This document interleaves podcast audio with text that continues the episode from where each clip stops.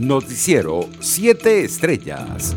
El presidente de Estados Unidos, Joe Biden, aprobó una directiva de seguridad nacional en la que anuncia una revisión por parte de los secretarios del Tesoro, Comercio, Salud y Servicios Humanos, junto al director de la USAID, de las sanciones económicas y financieras, tanto de Estados Unidos como de organismos multilaterales como la Unión Europea. La medida se pondrá en práctica con el fin de evaluar si están obstaculizando indebidamente las respuestas a la pandemia del COVID-19 y brindar recomendaciones al mandatario a través del asistente del presidente para asuntos de seguridad nacional y el coordinador de respuesta a COVID-19 para cualquier cambio de enfoque. En otras informaciones, una nueva reconversión de la moneda en las actuales circunstancias representaría un simple cambio cosmético ante el horror hiperinflacionario que sufre nuestro país, según lo aseguró el profesor de Economía de la Universidad de Carabobo, Carlos Ñáñez. Para el economista, es fantasioso pensar que se puede eliminar el uso del efectivo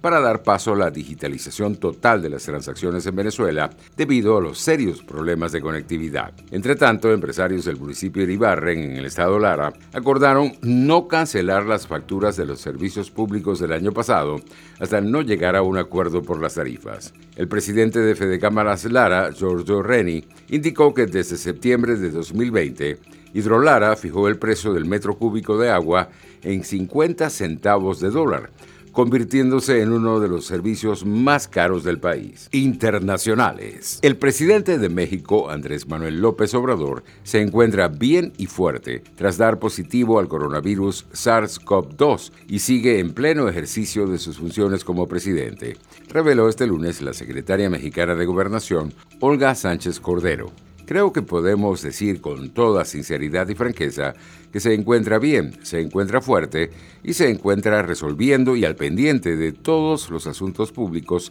y atenderá de manera remota algunas reuniones, explicó Sánchez Cordero, encargada de sustituir al mandatario en sus conferencias de prensa matutinas. Entre tanto, senadores del Partido Republicano han descartado este lunes votar a favor del estúpido impeachment o juicio político contra el expresidente norteamericano Donald Trump. En palabras del senador por Florida, Marco Rubio, es un acto de arrogancia contra los votantes juzgar al exmandatario para evitar que pueda presentarse en las elecciones presidenciales de 2024. En otras noticias, la Comisión Europea recomendó este lunes a los países del bloque comunitario que tomen medidas para restringir los viajes desde y hacia zonas de alto riesgo de expansión de la pandemia de coronavirus ante la llegada de las variantes más contagiosas a varios Estados miembros. Bruselas exigió a los gobiernos europeos consistencia a la hora de aplicar estas medidas y pidió también evitar los viajes dentro del propio país señaló el comisario europeo de justicia Didier Reinders. Economía. El Foro Económico Mundial alertó sobre la pérdida de 495 millones de empleos solo en el segundo trimestre de 2020 en su informe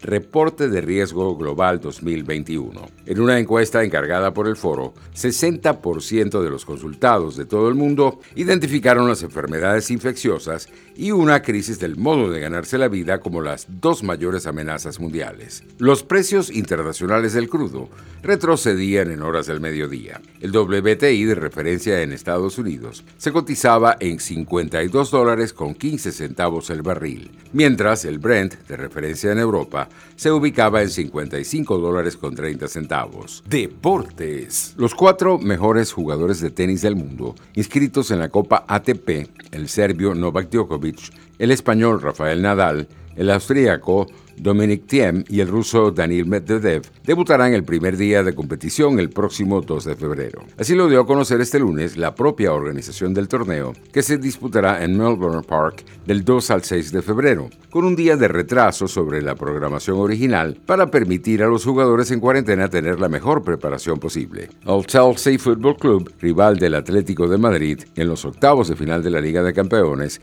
despidió a su entrenador Frank Lampard por los malos resultados obtenidos esta temporada, informó este lunes el equipo y será sustituido por el alemán Thomas Tuchel, según el canal de televisión Sky Sports. Con esta decisión, el antiguo centrocampista del Chelsea de 42 años deja el puesto tras apenas 18 meses con el equipo en 90 posición en la Premier League después de 19 partidos tras la reciente derrota ante Leicester City. Noticiero 7 estrellas.